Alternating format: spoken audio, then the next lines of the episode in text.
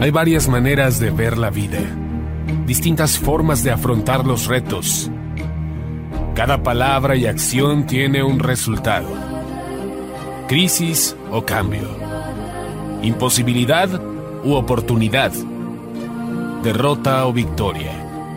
Destino o decisiones. Culpabilidad o responsabilidad. Mentira o verdad. Víctima o vencedor. La diferencia se marca en los pensamientos, las ideas y las acciones.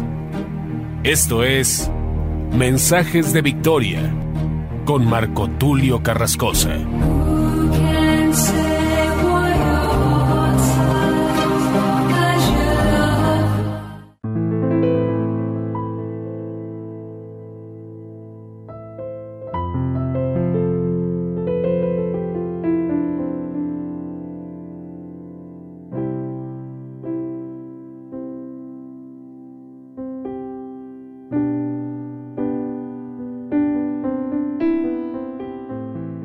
Bendiciones, amados hermanos y amigos, qué gusto saludarles nuevamente a través de la radio, a través de internet. Hoy les estoy compartiendo el episodio número 20 de la serie El poder y la dimensión de lo profético. A este episodio número 20 lo he titulado La profecía final. Es un título interesante. Muchas veces, y la gran mayoría de predicadores, concordamos en que la revelación tiene que ver precisamente con lo que anunciaron los profetas, los apóstoles, o bien apóstoles y profetas como señala Efesios 2.20, siendo la principal piedra del ángulo Jesucristo mismo, es decir, la doctrina de Jesús. Lo he dicho una y otra vez, que cuando Jesús dice, sobre esta roca edificaré mi iglesia, se refiere a la doctrina, la doctrina de Jesús es la roca fundamental, es la piedra angular. Los profetas hablaron de Jesús, los apóstoles hablaron de Jesús y toda la Biblia tiene que ver con el Mesías. Por esto, la principal piedra del ángulo es Jesucristo mismo. Todos concordamos con que la revelación y la visión de la escritura, es decir, no hay otras revelaciones fuera de lo que ya está escrito. Muchos piensan que de alguna manera lo que nosotros tenemos como Biblia, el Antiguo y el Nuevo Testamento está incompleto. Que el eslabón perdido de alguna manera se sigue buscando. De hecho, han habido arqueólogos que han buscado en diferentes lugares encontrar diferentes libros porque también se argumenta que no se puede confiar a la Iglesia Católica, al Vaticano, la revelación del cristianismo, ya que ellos también se encargaron de enseñar doctrinas que estaban fuera del contexto de Jesús. Es por esto que muchos dicen, no basta con decir la Biblia es la que hoy tenemos, precisamente porque proviene de la Iglesia Católica. Entonces hay muchos que dicen, vamos a buscar el eslabón perdido. Entonces hay quienes dicen que se han hallado otros libros y de alguna manera hay una controversia.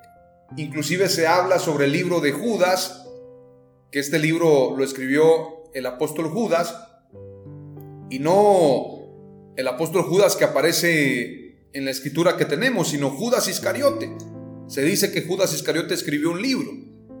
Hay otros que hablan de otros libros, otros evangelios, el Evangelio según San Pedro, pero estos libros no aparecen en nuestras Biblias.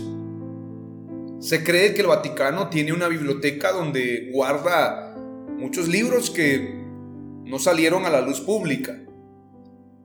Esto es precisamente un pensamiento donde muchos precisamente se revelan a creer en la Biblia que nosotros tenemos. Es decir, ellos piensan que estarían confiando en esta Biblia de una manera ciega. En este sentido, estarían confiando también en el Vaticano. De alguna manera quiero compartir este mensaje y por esto lo he llamado la profecía final, Yo creo definitivamente que los libros que hoy tenemos son libros inspirados por Dios. Hay concordancia con Mateo, con Lucas, con Juan, con Marcos, con Apocalipsis, con Daniel, con los profetas. Y dicho sea de paso, los judíos no tienen nada que ver con el Vaticano. Los judíos tienen la Torá. Y los libros de la Torá concuerdan precisamente con el Nuevo Testamento, que dicho sea de paso, muchos judíos rechazaron el Nuevo Testamento, no lo consideran parte de su canon bíblico o bien no lo consideran parte de su Biblia. Un judío ortodoxo no utiliza los evangelios para hablar acerca de su fe. Un judío se basa en la ley y los profetas. Los cristianos nos basamos precisamente en la Torá, pero también en el Nuevo Testamento. Y el Nuevo Testamento concuerda con el Antiguo Testamento. Lo que está escrito por parte de los apóstoles concuerda con la ley y los profetas. Sin embargo, es probable, esto tengo que decirlo, es probable que muchos libros no vengan en la Biblia que hoy tenemos. Es probable que se hayan perdido en las persecuciones es probable, sin embargo, Dios prometió que su palabra nunca pasaría. Jesús prometió, cielo y tierra pasará, pero mi palabra no pasará. En este sentido, no hay poder humano que pueda desaparecer la Biblia. No hay manera de que puedan hacerlo. Por esto hoy en día, cuando muchos hablan de la libertad religiosa, hacen congresos, hacen actividades para defender su libertad religiosa y quieren enfrentar al anticristo mediante leyes. Y bueno, obviamente tenemos que luchar, tenemos que ser propositivos, tenemos que ser luz y sal de la tierra, pero la verdad es que la única manera de combatir estas fuerzas es a través de la predicación del Evangelio, es a través del mensaje de Jesús, del testimonio de Jesús. Y este testimonio concuerda con la ley y los profetas y con el Nuevo Testamento.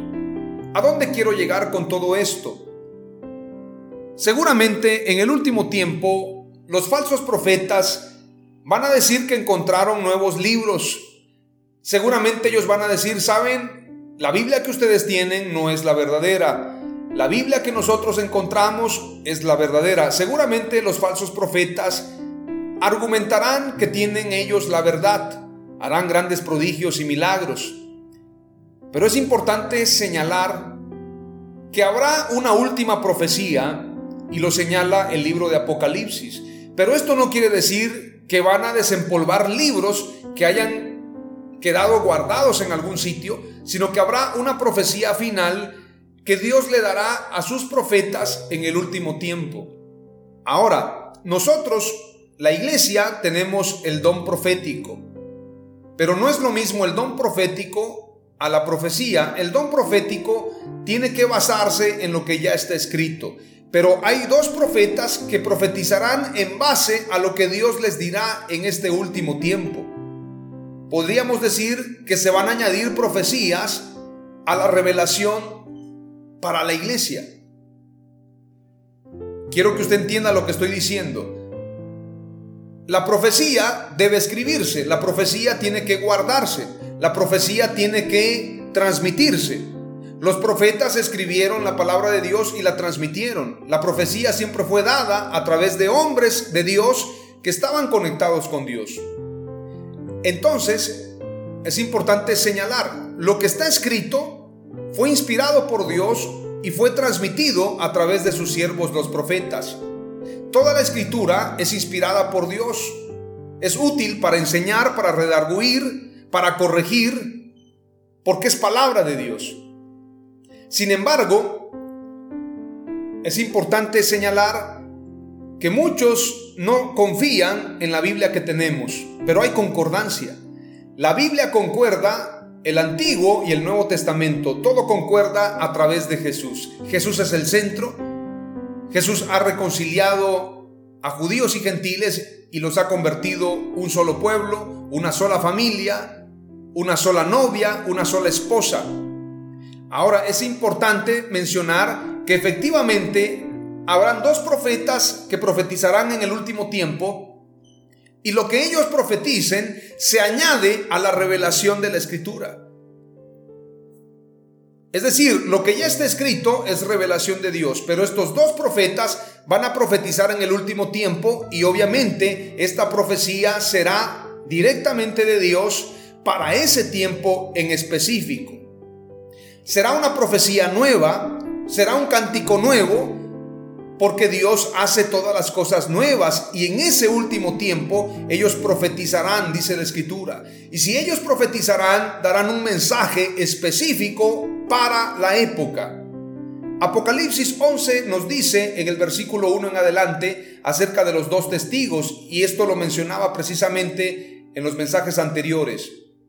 Entonces me fue dada una caña semejante a una vara de medir, y se me dijo, levántate y mide el templo de Dios y el altar y a los que adoran en él. Pero el patio que está fuera del templo, déjalo aparte y no lo midas, porque ha sido entregado a los gentiles, y ellos hollarán la ciudad santa 42 meses, es decir, tres años y medio. 42 meses son tres años y medio. Versículo 3. Y daré a mis dos testigos que profeticen por 1260 días vestidos de silicio. Y daré a mis dos testigos. ¿Quiénes son estos dos testigos? Son Moisés y Elías. Que profeticen. Van a profetizar en base a lo que Dios les va a dar para ese tiempo. Que profeticen por 1260 días vestidos de silicio. Qué interesante que estarán vestidos de silicio y el silicio tiene que ver precisamente con esa ropa que usaban los profetas Elías y Juan el Bautista es ropa de pelo. El silicio es un accesorio utilizado para provocar deliberadamente dolor o incomodidad en quien lo viste. Es decir, es una penitencia, pero a la vez es un sacrificio para Dios. Su uso estuvo extendido durante mucho tiempo en las diversas comunidades cristianas como medio de mortificación corporal. Esto lo dice Wikipedia. Muchos critican Wikipedia, dicen que, Wikipedia no es una buena fuente, sin embargo es la enciclopedia más grande del mundo. Es bueno tomar también información de Wikipedia. Tradicionalmente el silicio era una camisa o túnica hecha de tela áspera o de pelo de animal. Qué interesante, Elías vestía de pelo de camello, Juan el Bautista también vestía de pelo. Y los profetas Moisés y Elías estarán vestidos de pelo vestidos de silicio en el último tiempo. Esto es muy interesante. El prototipo, el estilo, no cambia, porque Dios no cambia. Sin embargo, el mensaje será un mensaje fresco, será una profecía específica, así como la que anunciaban los profetas. Tendrá concordancia, sin duda alguna, con lo que ya está escrito, pero será una profecía nueva y tendrá fundamento en lo que ya está escrito. Será un mensaje específico entonces habrá una profecía final. Porque no será en base a lo que está escrito ya. Sí será en base al Espíritu de Dios y tendrá concordancia. Pero me atrevo a decir que esta profecía será totalmente nueva porque el mensaje será el último mensaje, el último llamado, la última profecía para que todos se arrepientan. Y para ese tiempo, qué interesante, yo lo decía en los mensajes anteriores que precisamente estos dos profetas serán asesinados y toda la tierra contemplará sus cadáveres. ¿Cómo? A través del Internet. Porque no hay manera que usted sepa lo que está pasando en Jerusalén, sino es a través de los medios de comunicación. Se mandarán regalos, dice la escritura. ¿Y cómo se van a mandar regalos? Como lo hacen hoy en día a través de Amazon a través de las plataformas, se van a mandar regalos y se van a gozar con la muerte de estos dos profetas. Ahora, es muy interesante señalar lo que dice la escritura acerca de ellos. Estos testigos son los dos olivos y los dos candeleros que están en pie delante del Dios de la tierra. Si alguno quiere dañarlos, sale fuego de la boca de ellos y devora a sus enemigos. Si alguno quiere hacerles daño, debe morir él de la misma manera. Estos tienen poder para cerrar el cielo a fin de que no llueva en los días de su profecía. Y qué curioso.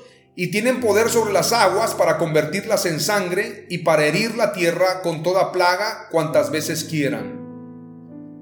Qué interesante que precisamente Apocalipsis 11 hace concordancia con las plagas postreras. Si nos vamos a Apocalipsis capítulo 15, vamos a encontrar algo impresionante y nos vamos a dar cuenta que precisamente los ángeles de Dios que traen las plagas postreras están trabajando en equipo con estos dos profetas.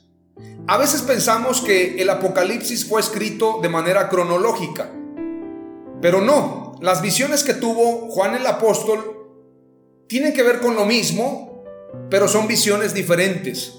Así como Jesús enseñaba en parábolas y habían parábolas diferentes, pero todas tenían que ver con lo mismo, las visiones de Juan el apóstol son diferentes, pero todas tienen que ver exactamente con el mismo mensaje. Veamos lo que dice Apocalipsis 15, versículo 1 en adelante, dice la escritura. Vi en el cielo otra señal grande y admirable, siete ángeles que tenían las siete plagas postreras, porque en ellas se consumaba la ira de Dios. Estas siete plagas tienen que ver con las siete trompetas. Y los que tienen el poder para traer estas plagas son precisamente Moisés y Elías. Veamos lo que dice el versículo 2. Y vi también como un mar de vidrio mezclado con fuego, y a los que habían alcanzado la victoria sobre la bestia y su imagen, y su marca y el número de su nombre, en pie sobre el mar de vidrio con las arpas de Dios. Es muy interesante mencionar que esa victoria la vamos a alcanzar a través del testimonio, pero muchos serán decapitados, no todos. Porque el apóstol Pablo declara, no todos dormiremos, pero sí todos seremos transformados al toque de la final trompeta. Son siete trompetas de las que habla Apocalipsis. Y cuando se toquen esas trompetas y vengan estas plagas, estarán profetizando en la tierra Moisés y Elías. Veamos lo que dice la escritura en el verso 3. Y cantan el cántico de Moisés, siervo de Dios, y el cántico del Cordero, diciendo, Grandes y maravillosas son tus obras, Señor Dios Todopoderoso, justos y verdaderos son tus caminos, Rey de los santos. Este es un cántico nuevo. Este cántico de Moisés no es el mismo de Éxodo. En Éxodo podemos encontrar el cántico de Moisés, Éxodo 15. Sin embargo, en Éxodo 15 encontramos un cántico que tiene que ver precisamente de la libertad y de los juicios en contra de Faraón. Pero en Apocalipsis, curiosamente, Apocalipsis capítulo 15 nos está hablando precisamente de otro cántico, pero no es el mismo, es un cántico nuevo. Por lo tanto, me atrevo a decir que también la profecía será una profecía nueva que hará concordancia con toda la escritura y con toda la revelación de Dios. Es muy importante señalar lo que dice la escritura en el versículo 4 acerca de este cántico. ¿Quién no te temerá, oh Señor, y glorificará tu nombre? Pues solo tú eres santo, por lo cual todas las naciones vendrán y te adorarán, porque tus juicios se han manifestado. Después de estas cosas miré y he aquí fue abierto en el cielo el templo del tabernáculo del testimonio. Y del templo salieron los siete ángeles que tenían las siete plagas, vestidos de lino limpio y resplandeciente y ceñidos alrededor del pecho con cintos de oro. Ahora, es muy importante también leer lo que dice Apocalipsis capítulo 20. ¿Por qué me atrevo a decir que la iglesia será perseguida en el último tiempo? Y la iglesia estará respaldada y acompañada no solamente por el Espíritu Santo, sino también por los profetas Moisés y Elías. Apocalipsis 20 señala, vi a un ángel que descendía del cielo con la llave del abismo y una gran cadena en la mano, y prendió al dragón, la serpiente antigua, que es el diablo y Satanás, y lo ató por mil años y lo arrojó al abismo y lo encerró y puso su sello sobre él para que no engañase más a las naciones, hasta que fuesen cumplidos mil años y después de esto debe ser desatado por un poco de tiempo. Versículo 4. Y vi tronos y se sentaron sobre ellos los que recibieron facultad de juzgar. ¿Quiénes son ellos? Los doce apóstoles.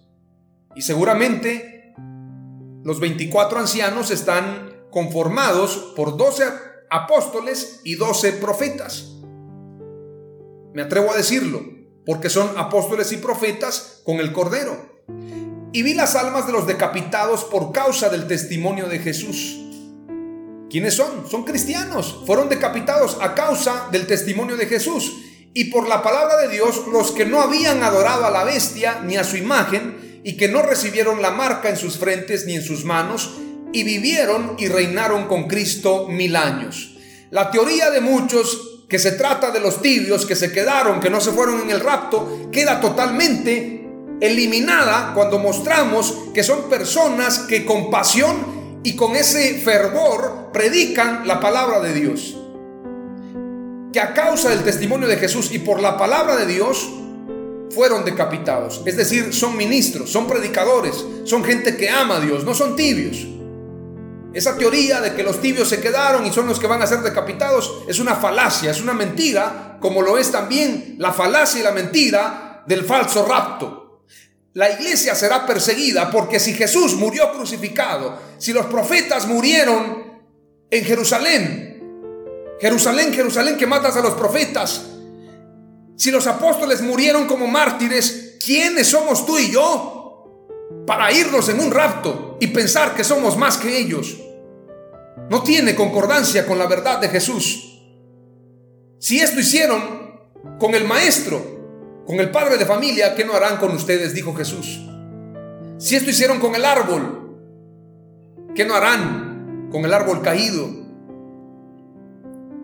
Si esto le hicieron al maestro, ¿qué no le harán a los discípulos? La persecución será para los cristianos. Habrá una gran persecución, lo señala la escritura. Voy a compartirte ahora lo que dice precisamente, y para terminar, Apocalipsis 20 y versículo 5, con esto voy a terminar, dice, pero los otros muertos no volvieron a vivir hasta que se cumplieron mil años. Esta es la primera resurrección. Cuando Jesús desciende, cuando sea el arrebatamiento, que no es el rapto, dicho sea de paso, habrá una resurrección, pero es la resurrección de los hijos de Dios. Los muertos en Cristo resucitarán primero y luego nosotros los que estemos vivos seremos transformados. Pero en esa resurrección, que es la primera resurrección, no resucitan los malvados, solamente los hijos de Dios. Ahora es importante señalar, y con esto termino, la profecía final es precisamente para que se consume el mensaje de Dios. Hay un mensaje muy profundo es muy curioso que los profetas Moisés y Elías mueren en Jerusalén, en la tierra donde murió Jesús, donde Jesús fue crucificado. Veamos lo que dice el versículo 8. Y sus cadáveres estarán en la plaza de la grande ciudad, que en sentido espiritual se llama Sodoma y Egipto, donde también nuestro Señor fue crucificado. ¿Dónde fue crucificado Jesús? En Jerusalén. Jerusalén, Jerusalén, que matas a los profetas que te son enviados. Moisés y Elías van a morir en Jerusalén. Es muy interesante lo que estoy diciendo. Y habrá un tercer templo, por esto dice el versículo 1. Entonces me fue dada una caña semejante a una vara de medir y se me dijo, levántate y mide el templo de Dios y el altar y a los que adoran en él. Pero el patio que está fuera del templo déjalo aparte y no lo midas, porque ha sido entregado a los gentiles y ellos hollarán la ciudad santa 42 meses. Y daré a mis dos testigos que profeticen por 1260 días vestidos de silicio. Estos testigos son los dos olivos y los dos candeleros que están en pie delante del Dios de la tierra. Es muy interesante que el anticristo estará en la tierra mientras predican precisamente Moisés y Elías. Ahora alguien me va a decir, ese templo no es un templo de Dios. Es que Jerusalén tiene un propósito de Dios. Aunque precisamente en ese lugar se edificará el tercer templo, hay un propósito de Dios. Aunque muchos precisamente adorarán a la bestia, en ese lugar habrá testimonio. Moisés y Elías estarán predicando. Veamos lo que dice la escritura, que ellos morirán en la gran ciudad. Dice precisamente el versículo 7 versículo 8 y versículo 9 dice, cuando hayan acabado su testimonio, la bestia que sube del abismo hará guerra contra ellos y los vencerá y los matará. y sus cadáveres estarán en la plaza de la grande ciudad, que en sentido espiritual se llama Sodoma y Egipto, donde también nuestro Señor fue crucificado. Entonces estamos entendiendo que es en Jerusalén. En Jerusalén se dará todo este acontecimiento. Y el tercer templo se tiene que construir para que se cumpla esta profecía de Apocalipsis y para que se cumpla la profecía de Daniel capítulo 12. Es necesario que se construya el tercer templo y es necesario que el anticristo se siente en el trono de Dios como si fuera Dios y muchos lo adoren. Aquellos cuyos nombres no están escritos en el libro de la vida. Pero mientras se dé esta confrontación, Moisés y Elías estarán predicando, estarán profetizando y habrá una confrontación poderosa. Cuando ellos mueran, entonces sucederá lo que dice precisamente el capítulo 11. En el versículo 12, y oyeron una gran voz del cielo que les decía, subid acá, y subieron al cielo en una nube y sus enemigos lo vieron. Ellos resucitan, los muertos en Cristo resucitarán primero. Versículo 10 dice, y los moradores de la tierra se regocijarán sobre ellos y se alegrarán y se enviarán regalos unos a otros porque estos dos profetas habían atormentado a los moradores de la tierra. Pero después de tres días y medio entró en ellos el espíritu de vida enviado por Dios y se levantaron sobre sus pies y cayó gran temor sobre los que los vieron. Y oyeron una gran voz del cielo que les decía, subid acá y subieron al cielo en una nube y sus enemigos lo vieron. Los muertos en Cristo resucitarán primero. Aquí se está cumpliendo. En aquella hora hubo un gran terremoto y la décima parte de la ciudad se derrumbó y por el terremoto murieron en número siete mil hombres y los demás se aterrorizaron y dieron gloria al Dios del cielo. El segundo ay pasó, he aquí el tercer ay viene pronto. Esto tiene que ver con lo que dice la escritura, que no quedará piedra sobre piedra que no sea derribada. Muchos piensan que se refiere al segundo templo, al que derribó Tito. No se refiere a eso, se refiere a este terremoto. Cuando sea este último terremoto, no quedará piedra sobre piedra que no sea derribada. Entonces se tocará la séptima trompeta. El séptimo ángel tocó la trompeta y se tocará la última trompeta. Y entonces los muertos en Cristo resucitarán primero. ¿Quiénes resucitaron primero? Moisés y Elías y los muertos en Cristo. Y hubo grandes voces en el cielo que decían, los reinos del mundo han venido a ser de nuestro Señor y de su Cristo, y Él reinará por los siglos de los siglos. Y los veinticuatro ancianos que estaban sentados delante de Dios en sus tronos se postraron sobre sus rostros y adoraron a Dios, diciendo, te damos gracias Señor Dios Todopoderoso, el que eres y que eras y que has de venir, porque has tomado tu gran poder y has reinado. Y se airaron las naciones y tu ira ha venido y el tiempo de juzgar a los muertos y de dar el galardón a tus siervos los profetas, a los santos y a los que temen tu nombre, a los pequeños y a los grandes, y de destruir a los que destruyen la tierra. Y el templo de Dios fue abierto en el cielo, y el arca de su pacto se veía en el templo, y hubo relámpagos, voces, truenos y un terremoto y grande granizo. Entonces es ahí cuando se dará precisamente el advenimiento de Jesús. Pero estos dos profetas profetizarán la profecía final que se dará en el tiempo final. Hoy te comparto cinco palabras clave del episodio número 20 titulado La profecía final. Número uno, los profetas Moisés y Elías profetizarán en el tiempo final. Número dos, los profetas vendrán nuevamente vestidos de silicio. Número tres, la iglesia y los profetas serán perseguidos. Número 4. El anticristo peleará contra los santos. Y número 5. La profecía final se anunciará en el fin. En el nombre de Jesús. Amén. Aleluya.